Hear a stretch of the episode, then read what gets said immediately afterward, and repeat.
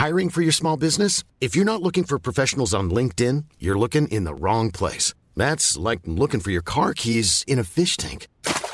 LinkedIn helps you hire professionals you can't find anywhere else, even those who aren't actively searching for a new job but might be open to the perfect role. In a given month, over 70% of LinkedIn users don't even visit other leading job sites. So start looking in the right place. With LinkedIn, you can hire professionals like a professional. Post your free job on linkedin.com slash people today. I hear a lot of talk.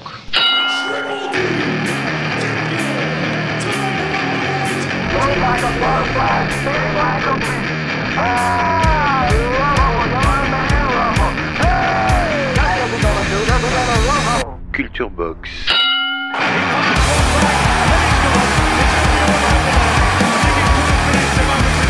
Thank you.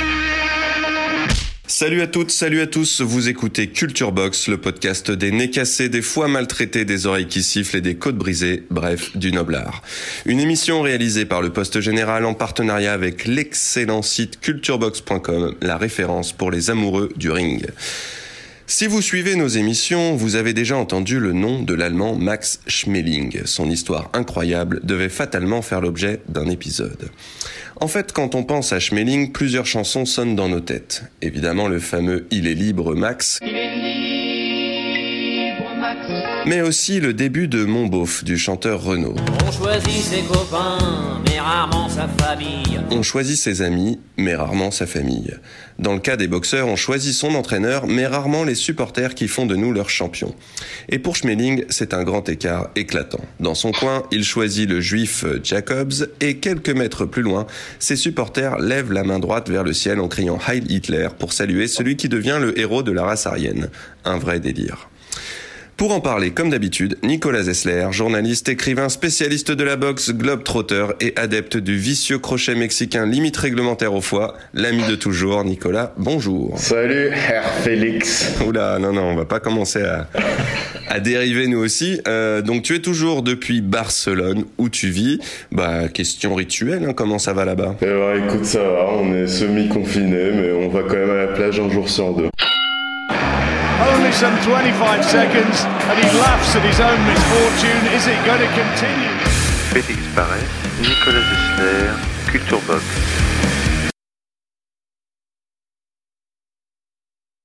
Elle est d'un autre grand, grand boxeur, Mohamed Ali. Et je ne suis pas obligé d'être ce que vous voulez que je sois. On a bien compris via l'introduction que c'était un peu la problématique. Est-ce que tu peux en dire un peu plus sur cette citation, toi? Oui, c'est Ali qui dit ça à la presse à la fin des années 60. En gros, il dit aux journalistes qu'il n'avait pas l'intention d'être un bon noir, entre guillemets. Par contraste, Joe Louis et surtout Max Schmeling, qui nous occupent aujourd'hui, eux ont été obligés.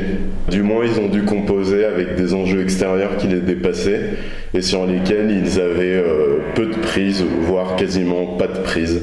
Très bien, le boxeur pris dans le tourbillon de l'histoire et d'intérêt qui le dépasse, c'est bien ça dont on va parler avec Max Schmeling, mais on parlera boxe aussi plus précisément, bien sûr.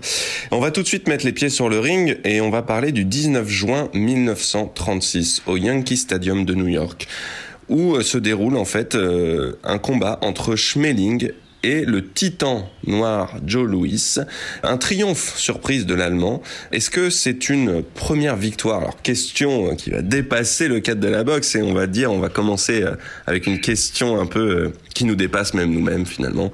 Est-ce que cette victoire de Schmeling contre Joe Louis est une victoire des nazis sur le monde libre, Nicolas? Ah, euh, Félix, Je commence par un direct du gauche fracassant. c'est en tout cas ce que vend la propagande nazie après coup. C'est ça qui est intéressant parce qu'avant le combat, les nazis faisaient moins les malins. Les autorités n'étaient pas du tout chaudes pour ce combat, persuadées que Schmeling euh, allait au-devant d'une défaite certaine. Euh, D'ailleurs, Goebbels, le ministre de la propagande, avait ordonné aux journaux de ne pas trop parler du combat. Euh, Schmeling était vraiment pas favori. hein. Il était donné à 10 contre 1 par les euh, bookmakers. Parce que Joe Louis était au sommet de sa gloire à ce moment-là? Euh, il était, euh, disons, c'était le phénomène en ascension de la catégorie des poids lourds.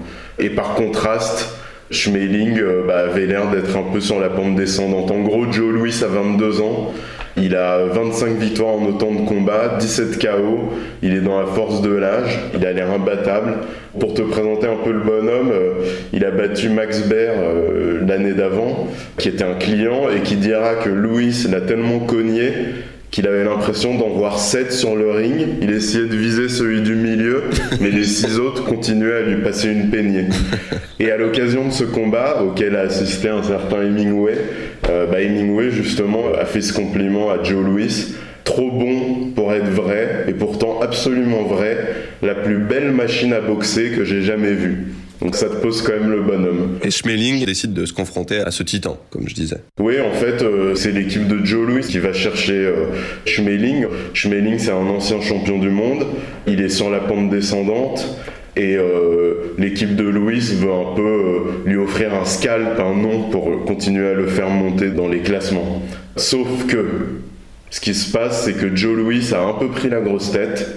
Il a préféré jouer au golf plutôt que de s'entraîner et que malgré tout, Schmeling, euh, c'est quand même un, ancien champion du monde, un boxeur expérimenté, il a 59 combats pro, euh, c'est un boxeur très intelligent, avec une droite qui a une certaine puissance, et surtout, il a une science du ring, un, côté boxe savante, où il a un sens du timing assez impressionnant, et du contre, et du courage, il refuse aucun adversaire, la preuve, euh, il défie Joe Louis, et surtout, et c'est là où, se joue euh, ce combat.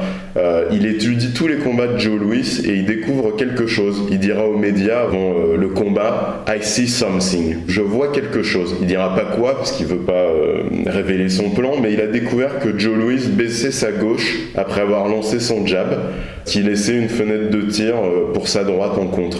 Et durant le combat, il va placer 72 droites, donc bras arrière, ce qui est censé être le coup qui vient ponctuer les combinaisons, c'est pas un jab, mais il place 72 droites en réponse au jab de Louis. Et il a plein de techniques, de petites astuces pour justement décocher sa droite. Il aveugle Louis avec son jab avant de décocher sa droite, ou il provoque le jab de Louis pour le forcer à le lancer avant de l'esquiver et de le contrer à nouveau avec sa droite. Et puis surtout, il boxe quasiment, avec quasiment tout son poids sur la jambe arrière, ce qui fait un effet un peu bizarre. C'est pas une boxe très élégante, mais ça gêne beaucoup Joe Louis parce que ça l'oblige à couper la distance et en coupant la distance à s'exposer aux droites en compte qui partent avec tout le poids du corps, puisque vu que tout le poids du corps est sur la jambe arrière, ben, quand il déclenche sa droite, Schmeling, et eh ben, il bascule vraiment d'arrière en avant et ça, ça fait mal. Euh, et surtout, il contrôle la distance. C'est-à-dire qu'il est toujours trop loin pour être touché ou trop près pour être touché euh, par un coup euh, trop puissant. Et puis il reste jamais en face, il pivote, il désaxe et euh, à la surprise générale, il donne une véritable leçon de boxe à Joe Louis qui va au tapis une première fois au quatrième, qui se relève mais qui boxe un peu KO debout et le combat finit par être arrêté au douzième avec quand même beau geste de Schmeling qui relève son adversaire. Et dernier élément sur ce combat qui montre aussi la différence d'expérience entre les deux hommes. Euh, quelques jours avant le match, Schmeling inspecte le ring, il demande à ce qu'on allume les projecteurs et il faut savoir qu'à l'époque les Sunlight étaient en pleine euh, évolution et euh, ceux-ci étaient plus gros, plus puissants que d'habitude et Schmeling se rend compte qu'il chauffe le tapis du ring. En fait ils étaient plus gros parce que avec la télévision ils avaient besoin d'être plus que le ring soit davantage illuminé, mais ça chauffait également le tapis. Et du coup, Schmeling, en se rendant compte de ça, met des semelles protectrices pour protéger ses pieds de la chaleur et pour boxer euh, au frais. Ce qui n'est pas le cas de Joe Louis, qui a des ampoules dès la fin du premier round, les pieds en sang dès la fin du deuxième, et qui boxe finalement sans pouvoir se déplacer normalement et encaisse les droite de Schmeling, qu'il n'aurait peut-être pas encaissé normalement, ce qui euh, nous amène à dire que la boxe, c'est souvent une affaire de détail, Félix.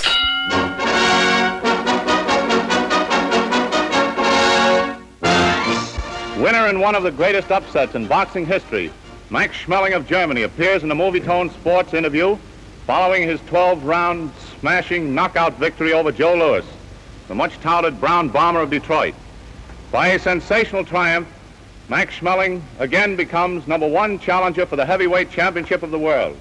Knowing how Lewis could scare his opponents, did you consider him very dangerous? Oh, yes. He was very dangerous during the whole fight.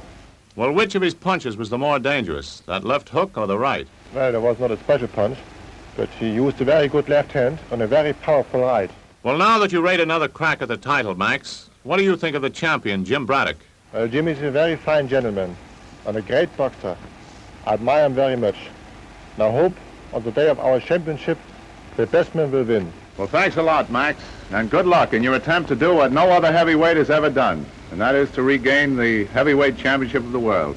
Thanks very much, Ed. Thank you and goodbye. Culture Box, direct dans tes oreilles. Et oui, et si on était euh, les journalistes euh, à la solde du gouvernement nazi qui a profité du triomphe, on dirait euh, l'intelligence du boxeur blanche Melling face à la frustre boxe du noir Joe Louis. Effectivement, ce combat, donc, il a eu une résonance mondiale très très importante. Euh, il y en aura un autre dont on parlera, la revanche. Les nazis se sont emparés véritablement de cette victoire. Ouais, ils en ont fait tout un plat, évidemment, alors qu'ils n'étaient pas très chauds au départ, mais Schmeling est accueilli en héros national. Il est reçu en personne par Hitler euh, dans le cadre d'un dîner. Le film de Schmeling-Louis est diffusé dans tous les cinémas d'Allemagne avec en introduction le titre Joe Louis, Max Schmeling, une victoire allemande. Pas nazie, allemande, on- reste encore euh, relativement euh, euh, raisonnable. Et puis du côté américain, c'est pas tellement géopolitisé, mais, c'est plutôt la stupéfaction en fait qui domine, puisque personne ne s'attendait à, cet échec et, Joe Louis va devoir manger son pain noir, si j'ose dire, et se refaire la cerise en disputant quelques combats avant d'obtenir une chance mondiale et la revanche qu'il a tant désiré euh, contre Max Schmeling.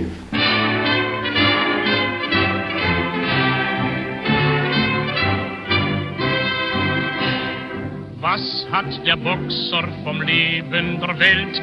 Das muss er meiden, was ihm grad gefällt. Sucht er sich manchmal fürs Herz einen Schatz, hat er im Ring keinen Platz. Was hat ein Boxer mit Liebe zu tun? Wie darf er tun, was er will? Teilt er sein Herz, dann ist alles bald vorbei. Dann ist um ihn auf einmal still. Das Herz eines Boxers kennt nur eine Liebe, den Kampf um den Sieg ganz allein. Das Herz eines Boxers kennt nur eine Sorge, im Ring der Erste zu sein. Und schlägt einmal sein Herz für eine Frau, stürmisch und laut.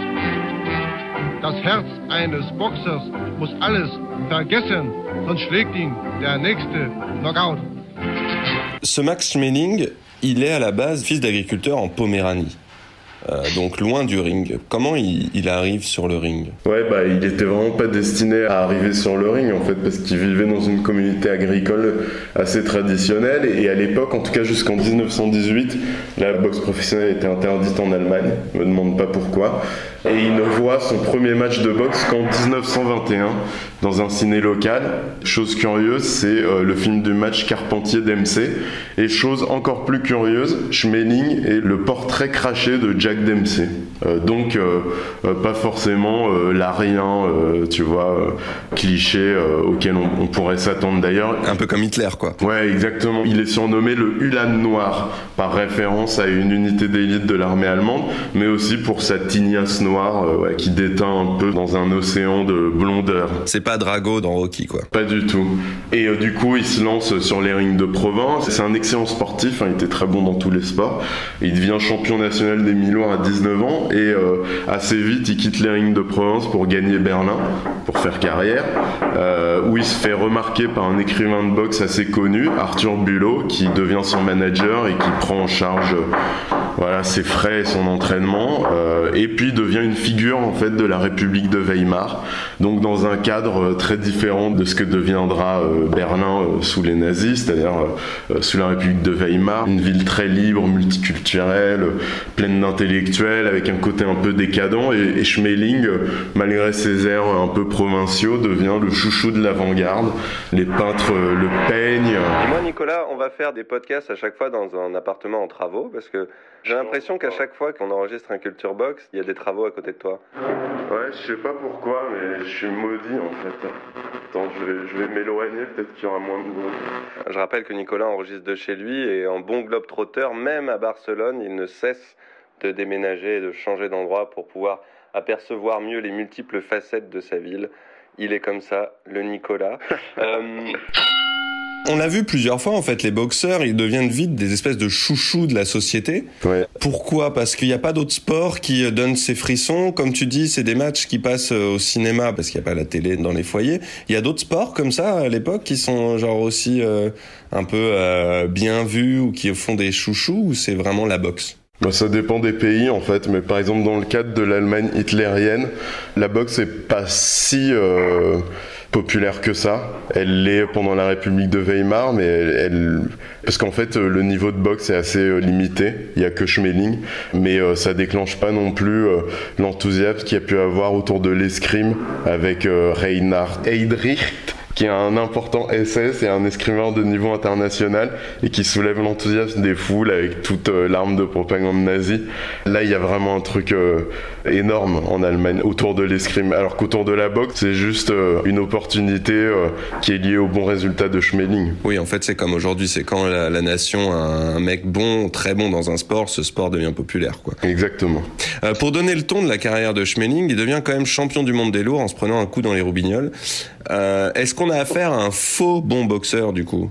C'est sûr qu'il y a des façons plus classes de devenir champion du monde, mais qu'est-ce qu'il y peut, le pauvre Max Schmeling En fait, euh, voilà, euh, tu prends un coup dans les couilles. euh, bah, tu, tu, tu- tu l'as pas demandé, mais en tout cas, le chemin qu'il a effectué pour euh, prendre ce coup dans les couilles est quand même assez remarquable parce que d'un côté, c'est le premier Allemand qui devient champion du monde des lourds, sans la manière, mais quand même. Et puis à l'époque, euh, les boxeurs européens sont vraiment traités comme des moins que rien quand ils débarquent aux États-Unis. Donc ils, doivent faire de longues tournées pour convaincre le public et qu'on leur donne leur chance. Et Schmeling, il se donne vraiment tous les moyens de ses ambitions, c'est-à-dire que il va remplacer son manager Arthur Bulot par euh, un manager américain, Joe Jacobs, qui est bien implanté à New York. Il va faire campagne aux États-Unis, il va remporter assez de victoires pour qu'on lui ouvre les portes euh, d'un combat contre John Sharkey. Et après, bon bah t'es face à Sharkey, qui est pas un boxeur brillant, mais qui est quand même un vétéran avec plus d'un tour dans son sac, euh, qui a d'ailleurs plutôt l'avantage contre Schmeling, euh, jusqu'à ce coup inexplicable sous la ceinture au quatrième round.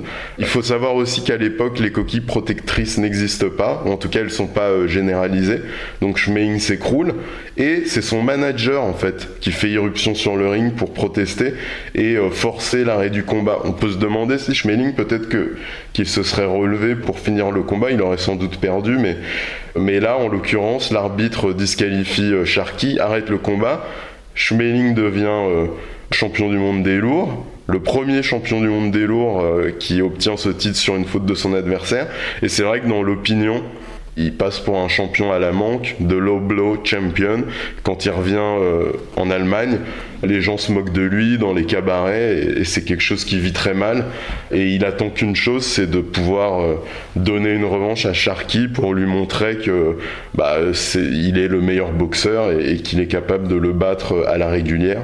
Ça aurait lieu en 1932 et c'est encore un nouveau scandale parce que cette fois euh, Schmeling domine euh, le combat, mais les juges coup classique, donne la décision à son adversaire qui pourtant s'est fait dominer. Das Herz eines Boxers kennt nur eine Liebe, den Kampf um den Sieg ganz allein.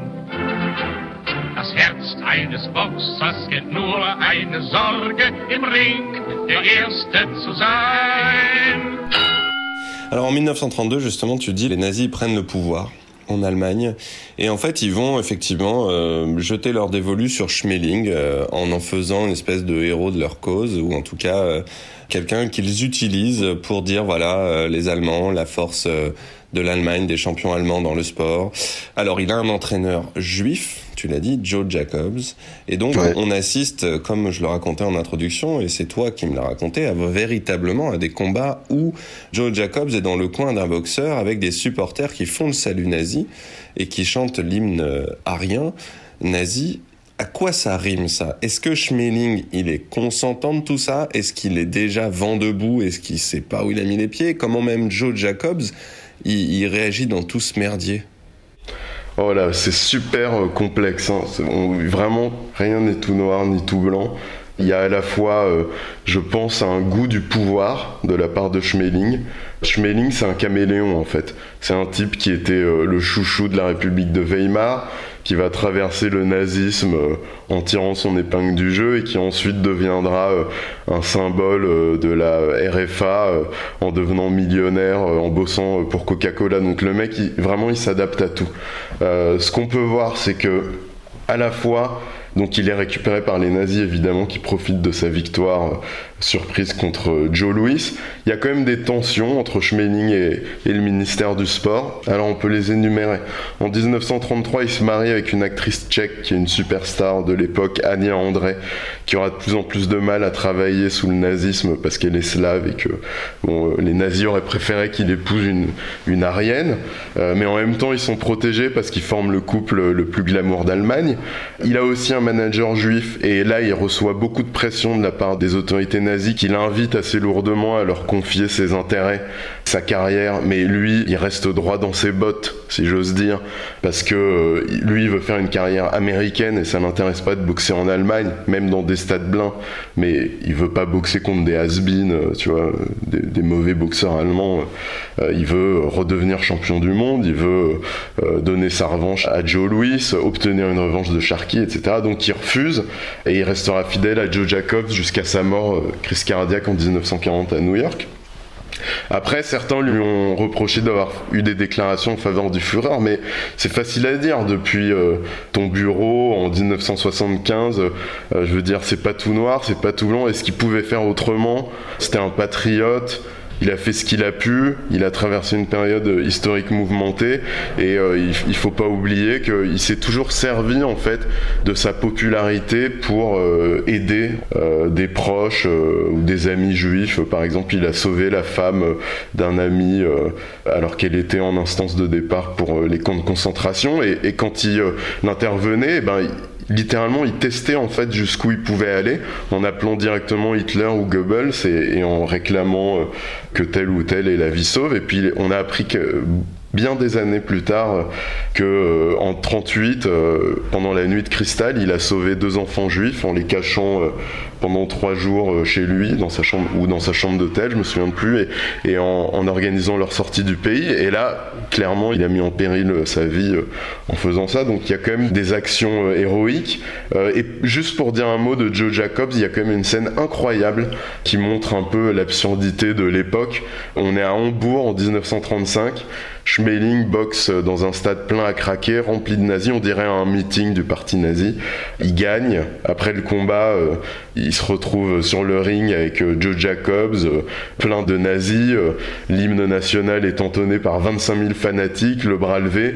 Et Joe Jacobs, il sait pas trop quoi faire, donc il a un cigare dans la main, il lève mollement son bras droit avec son cigare coincé entre les deux doigts et, et l'image est immortalisée.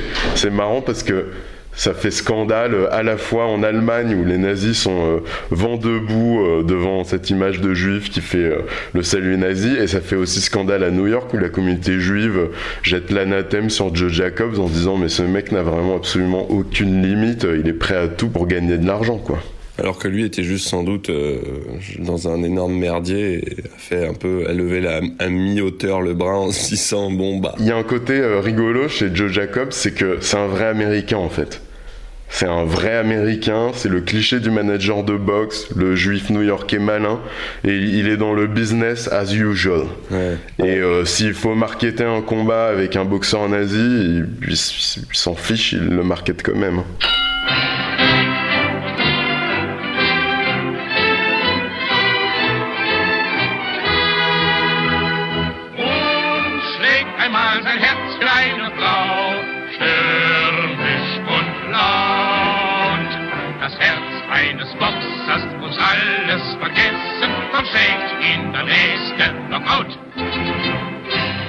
Alors du coup, ça donne lieu à des combats qui effectivement euh, vont prendre des envergures symboliques, comme on l'a vu avec Louis, et aussi donc il y a ce combat euh, symbolique euh, contre un autre Max, Max Baer, donc qui est juif. Donc on a un Allemand soutenu par les nazis contre un juif. C'est Max Baer qui gagne.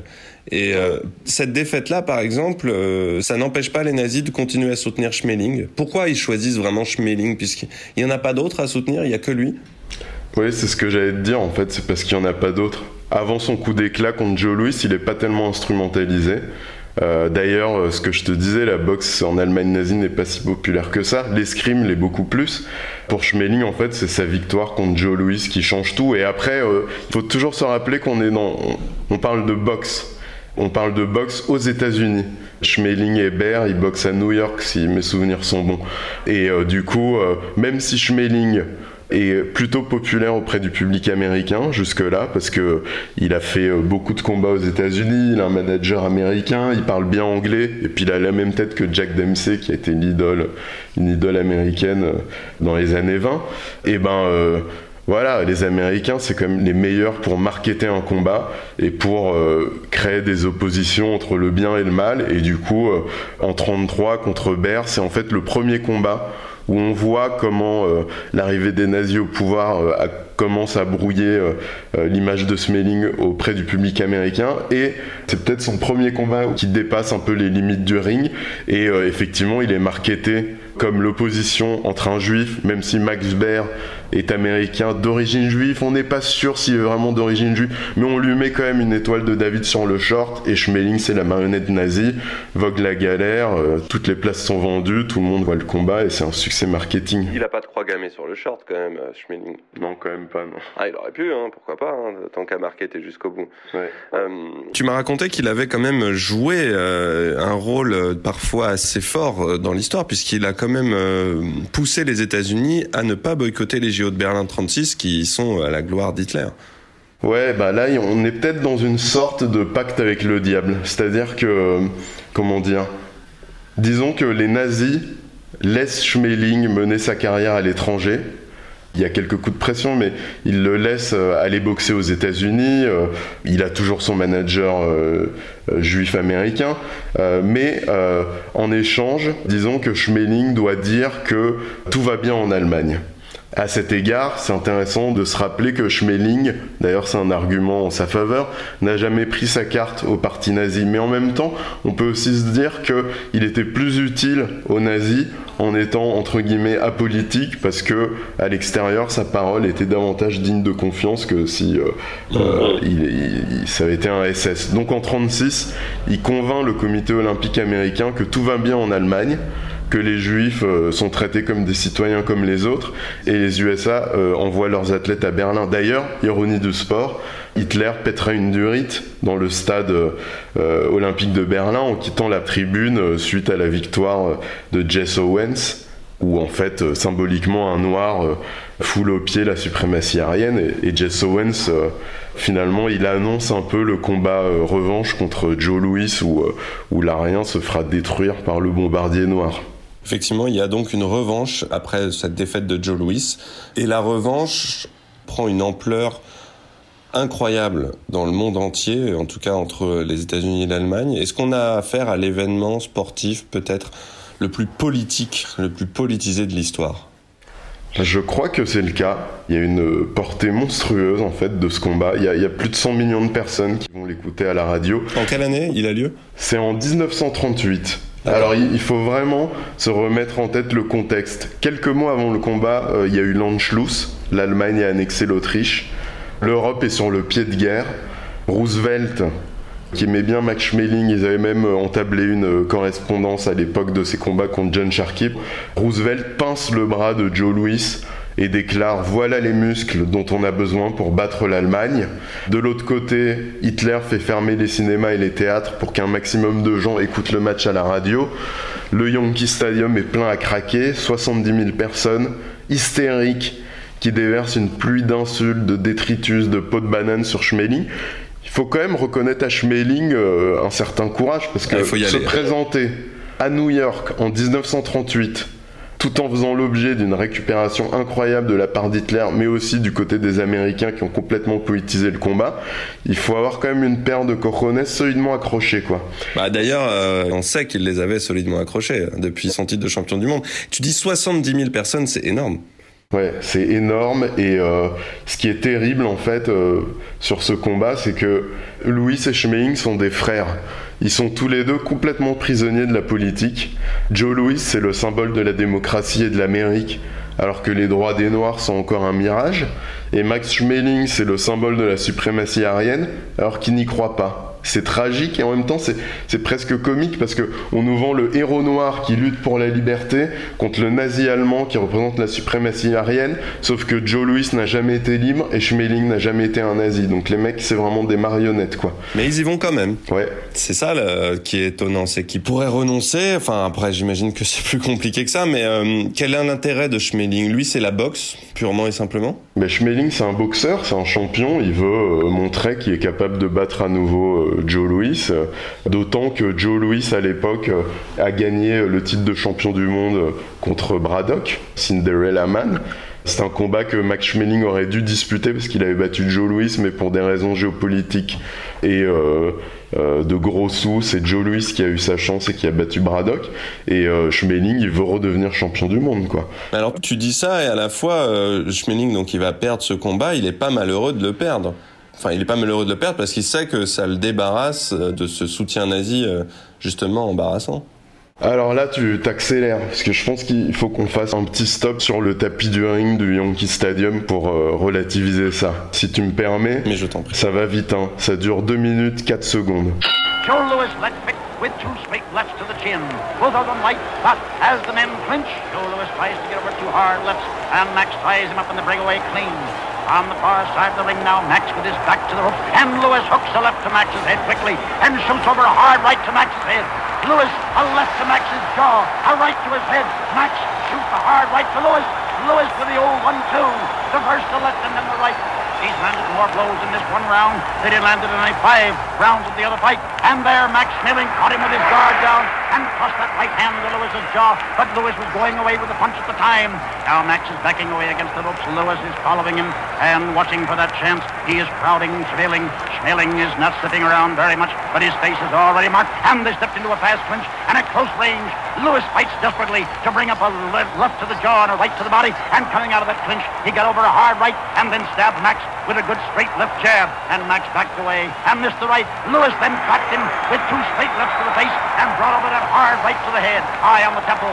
And Max tied him up with a clinch and rope round. Is back against the ropes again there, not too close to the ropes. Lewis out, and Lewis missed with a left swing, but in close, brought up a hard right overcut and right to the jaw. And again, a right to the body, a left hook, a right to the head, a left to the head, a right. Schmeling is going down. He held to his feet, held to the rope, looked to his corner in helplessness, and Schmeling is down. Schmeling is down. The count is four. It's, and he's up, and Lewis right and left to the head, a left to the jaw, a right to the head, and Donovan is watching carefully. Lewis measures him right to the body, a left up to the jaw, and Schmeling is down. The count is five, five, six, seven, eight. The men are in the ring. The fight is over on a technical knockout. Max Schmeling is beaten in one round. Culture Box, direct dans tes oreilles. Schmeling va trois fois au tapis au premier round. Il faut savoir que Joe Louis, il était obsédé par Max Schmeling. Il s'était entraîné comme une bête et il avait corrigé les défauts euh, qui lui avaient coûté la victoire. Schmeling finit dans un état pas possible. Il a une vertèbre brisée, il passe deux semaines à l'hôpital.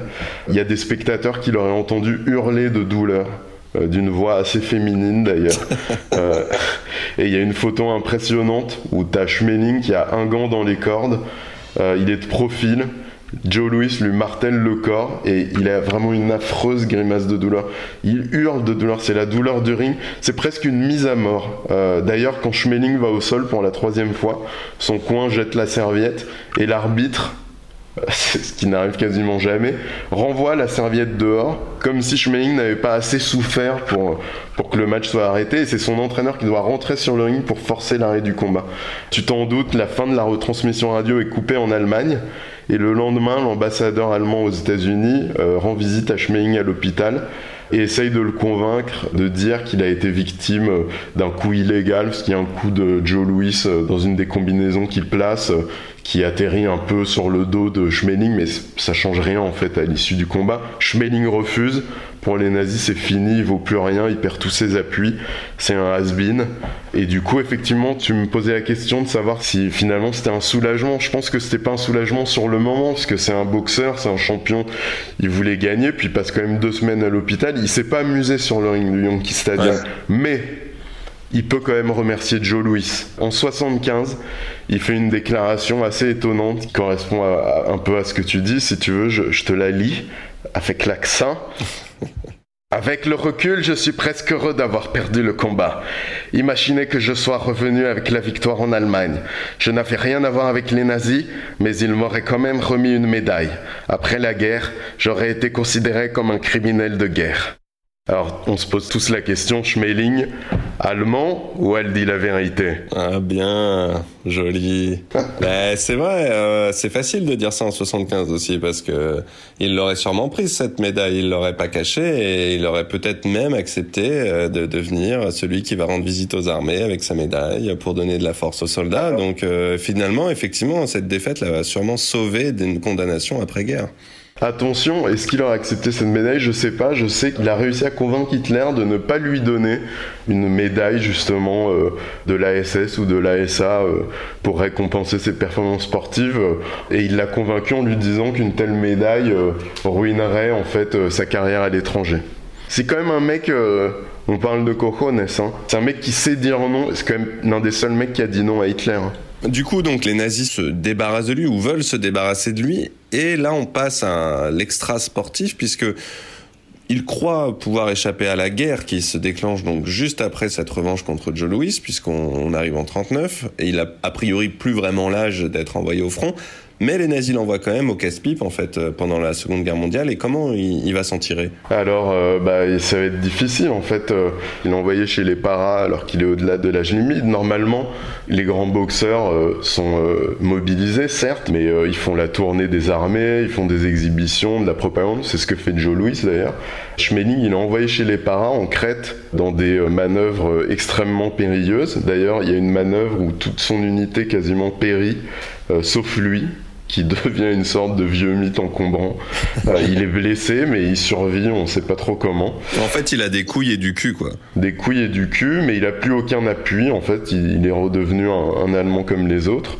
Il y a quand même un élément assez touchant dans la Seconde Guerre mondiale de Schmeling, c'est euh, qu'il intervient au tout début de la guerre euh, en faveur de Primo Carnera, ce géant italien euh, qui n'a jamais boxé mais, qui, qui s'est fait battre par Joe Louis et qui souffre terriblement de la faim alors qu'il a été enrôlé de force dans le service de travail obligatoire. Et Schmeling par son intervention essaye d'adoucir un peu son quotidien. Et c'est un bon exemple en fait de la fraternité qui peut exister chez les boxeurs qui va au-delà en fait euh, du drapeau et de la folie des hommes. Et moi je trouve ça assez touchant en fait que qu'il ait essayé d'aider Carnera qui connaissait même pas en fait. Donc Schmeling, il est envoyé au casse-pipe parce que les nazis espèrent en faire une espèce de mythe euh, qui meurt pendant la guerre, mais il s'en tire. Euh, mais du coup, après la guerre, les nazis sont vaincus, il y a tous ces procès et ces condamnations des gens qui étaient autour des nazis. Lui, est-ce qu'il reste le boxeur nazi? Comment il s'en sort? Est-ce qu'il est innocenté? Est-ce qu'il peut reboxer même? Alors euh, au départ, il fait un séjour en prison assez court, justement parce que son nom est associé aux années euh, du nazisme. Il finit quand même par être blanchi par les autorités britanniques, mais il sait pas trop quoi faire. Finalement, il ne sait que boxer, donc il tente euh, un comeback douteux qui se termine par un chaos contre un certain euh, Richard Vogt en 1948. Il raccroche les gants et euh, quelques années plus tard, un ancien contact boxe, je crois que c'était l'ancien président de la fédération euh, de boxe new-yorkaise qui travaille chez Coca-Cola, l'invite à investir dans une franchise de Coca à Hambourg. Et ça marche super bien. Schmeling devient millionnaire.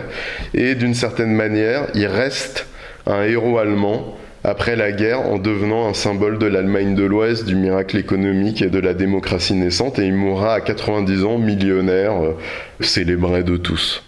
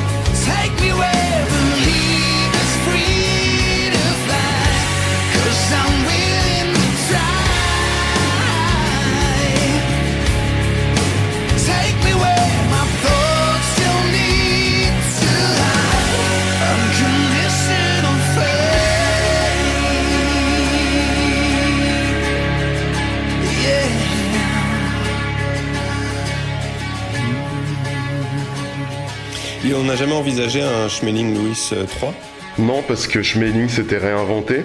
Louis euh, s'est éternisé sur les rings, mais d'ailleurs, c'est un peu à cause de la Seconde Guerre mondiale. Si on a trois secondes, je te raconte cette histoire qui est vraiment improbable. Avant la Seconde Guerre mondiale, Joe Louis donne ses deux ou trois dernières bourses à l'armée pour participer à l'effort de guerre. Et après la guerre, le fisc toque à la porte et lui dit Sur tes deux, trois dernières bourses, faut que tu payes tes impôts.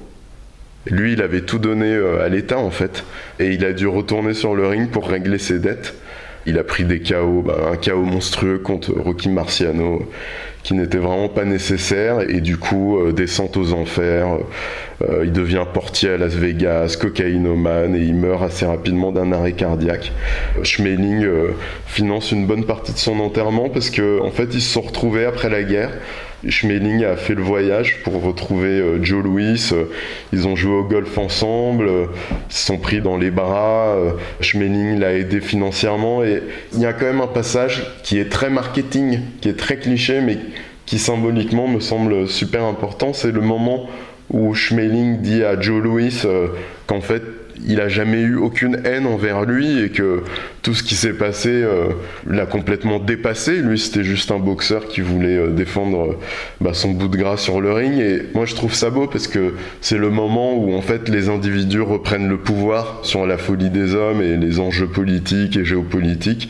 Et d'ailleurs pour boucler la boucle, euh, le jour de l'enterrement de Joe Louis, euh, Schmeling, qui n'a pas pu se déplacer, fait porter une énorme enveloppe pleine de billets verts à la veuve de Joe par l'un des enfants qu'il a sauvé lors de la nuit de cristal. Donc euh, il boucle la boucle d'une manière assez, assez belle. Culture Box, direct dans tes oreilles.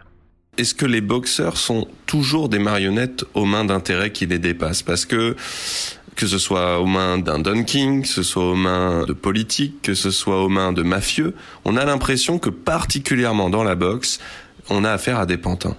Bah, Alexis Filonenko, qui est quand même une référence euh, en termes de littérature euh, de boxe, je recommande chaudement son histoire de la boxe, écrit dans, dans ce bouquin que la boxe sera toujours le symbole de haine dépassant les combattants eux-mêmes. Je crois que c'est une phrase assez juste. En fait, euh, tu sais, en 68, les gens disaient tout le temps d'où tu parles? Euh, je crois qu'on peut dire euh, d'où tu boxes, parce que tu es toujours le boxeur d'un lieu, d'une communauté, d'un peuple, ce qui est à la fois un sentiment d'appartenance important, mais aussi un argument marketing pour vendre les combats. Et c'est pour ça que l'embrassade finale, qui est souvent mal comprise entre les deux boxeurs, pour moi est vraiment indispensable, parce que finalement, après le combat, les pantins redeviennent des hommes, ils redeviennent des individus qui viennent de vivre une expérience des limites et qui se respectent pour cela, qui se respectent au-delà du trash talking, au-delà de la géopolitique, au-delà des intérêts qui les dépassent. En fait, ils redeviennent des individus, des êtres humains, des boxeurs, et, ça, je trouve ça assez important. Quoi. On a parlé des nazis. Mais alors du coup, euh, de l'autre côté euh, du grand euh, État totalitaire propagandiste, je parle pas des États-Unis, même si on pourrait en parler aussi, mais l'URSS, est-ce qu'ils avaient leur grand champion de boxe? Oui, bien sûr. Et son nom est Ivan Drago. Mais heureusement, Rocky lui a réglé son compte euh, tout en réglant au passage la question de la guerre froide. Non, mais blague à part, euh, il y a une école soviétique de boxe avec d'excellents entraîneurs, mais elle reste cantonnée au sport amateur. En fait, pour les communistes, c'est comme à Cuba. La boxe professionnelle, c'est le diable c'est le règne de l'argent, la mafia, le corps des hommes qui devient un, bien de consommation, un capital comme un autre. Du coup, j'ai non, j'ai pas le souvenir d'un grand champion soviétique dont on se soit demandé euh, ce qu'il aurait pu faire en professionnel. On s'est posé la question avec Cuba. Hein.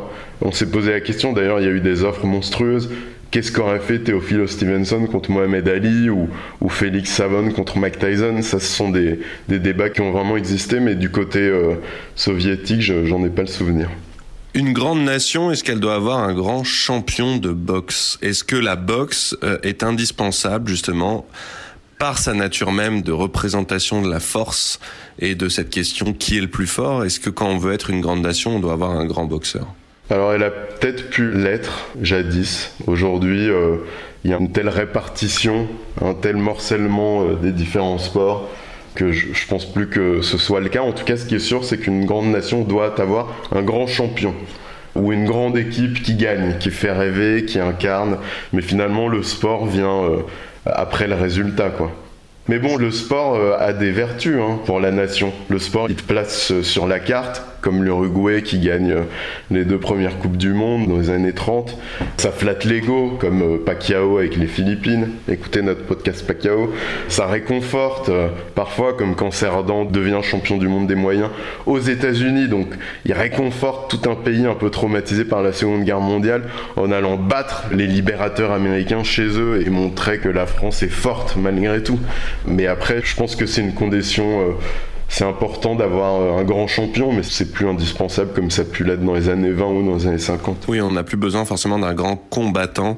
On n'est plus peut-être sur ce rapport à la force euh, via le sport, même si je pense que euh, c'est quand même si, comme tu dis, c'est si on avait un bon résultat dans un sport de combat, on a Teddy Riner par exemple en France, c'est quand même des sports à part parce qu'on se dit on a un vrai champion au, au sens propre du terme, un mec qui, si on se bat, on le met devant et il fait peur à tout le monde, quoi. C'est quand même pas un truc négligeable. C'est réconfortant en 2020, mais c'est plus aussi important, mais aussi parce que notre rapport à la violence a évolué, je pense, et la violence occupe une, en tout cas la violence physique occupe une place euh, moins importante dans nos vies quotidiennes et dans nos représentations, et du coup, Ouais, ça fait plaisir qu'on ait Teddy Riner en tête de pont, euh, mais comme euh, quand Yoka est devenu champion du monde des poids lourds, mais en même temps, j'ai pas l'impression que quand Yoka est devenu champion du monde des poids lourds, la France se soit dit euh, on est les plus forts du monde. Non, mais David Douillet, par exemple, a été clairement utilisé par notamment Bernadette Chirac pour mm. défendre les intérêts de la Chiraki. Mais bon, ça c'est une autre histoire dont on ne parlera pas. Voilà. voilà.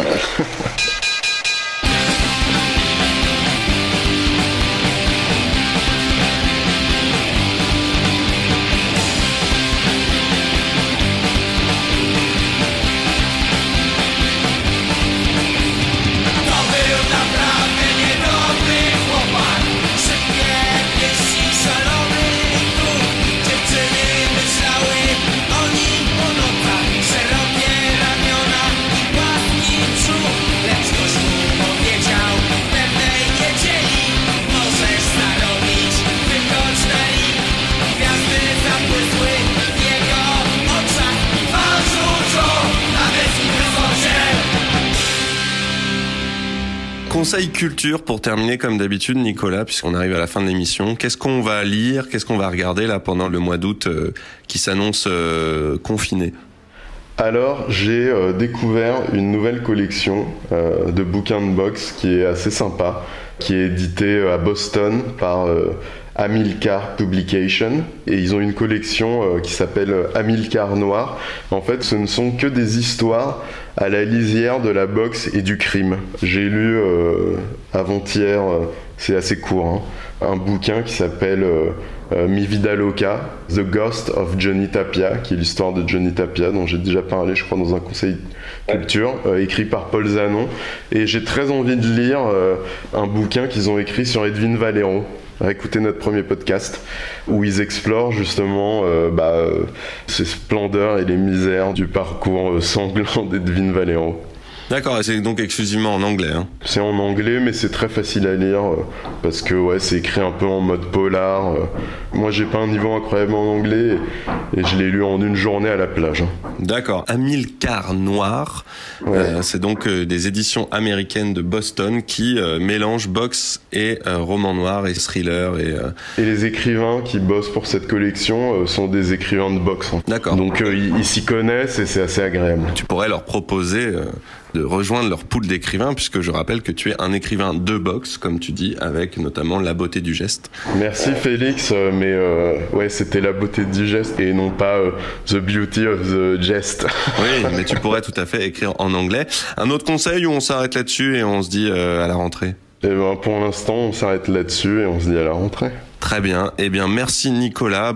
Et merci à tous ceux qui nous écoutent. Euh, Réécoutez euh, nos émissions. On a déjà parlé de beaucoup d'histoires de boxeurs incroyables. Là, on a cité Edwin Valero. On peut citer Tyson. On peut citer euh, Rocky. Et là, on a parlé de Max Schmeling. Allez nous écouter donc sur le site du Poste Général ou sur toutes les plateformes de podcast. Vous tapez Culture Box. Allez faire une visite sur le site culturebox.com. Et là, vous avez de quoi lire, de quoi vous divertir et de quoi vous cultiver pendant tout l'été et même plusieurs étés de suite. Euh, La beauté du geste, donc c'est ton livre Nico qui est disponible aussi euh, si vous voulez lire les lettres de Nicolas à ses boxeurs préférés. Et puis entraînez-vous, voilà, allez vous faire quelques sessions de shadow sur la plage ou chez vous devant votre miroir. Nous on se retrouve à la rentrée si tout va bien Nico pour parler d'autres histoires de boxeurs avec plaisir. Et ben à bientôt, ciao. À bientôt Félix, merci.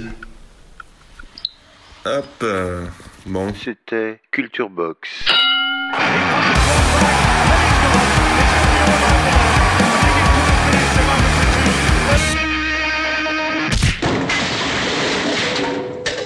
Un podcast du Poste Général. Hi, I'm Daniel, founder of Pretty Litter. Cats and cat owners deserve better than any old fashioned litter. That's why I teamed up with scientists and veterinarians to create Pretty Litter. Its innovative crystal formula has superior odor control and weighs up to 80% less than clay litter. Pretty Litter even monitors health by changing colors to help detect early signs of potential illness. It's the world's smartest kitty litter. Go to prettylitter.com and use code ACAST for 20% off your first order and a free cat toy. Terms and conditions apply. See site for details.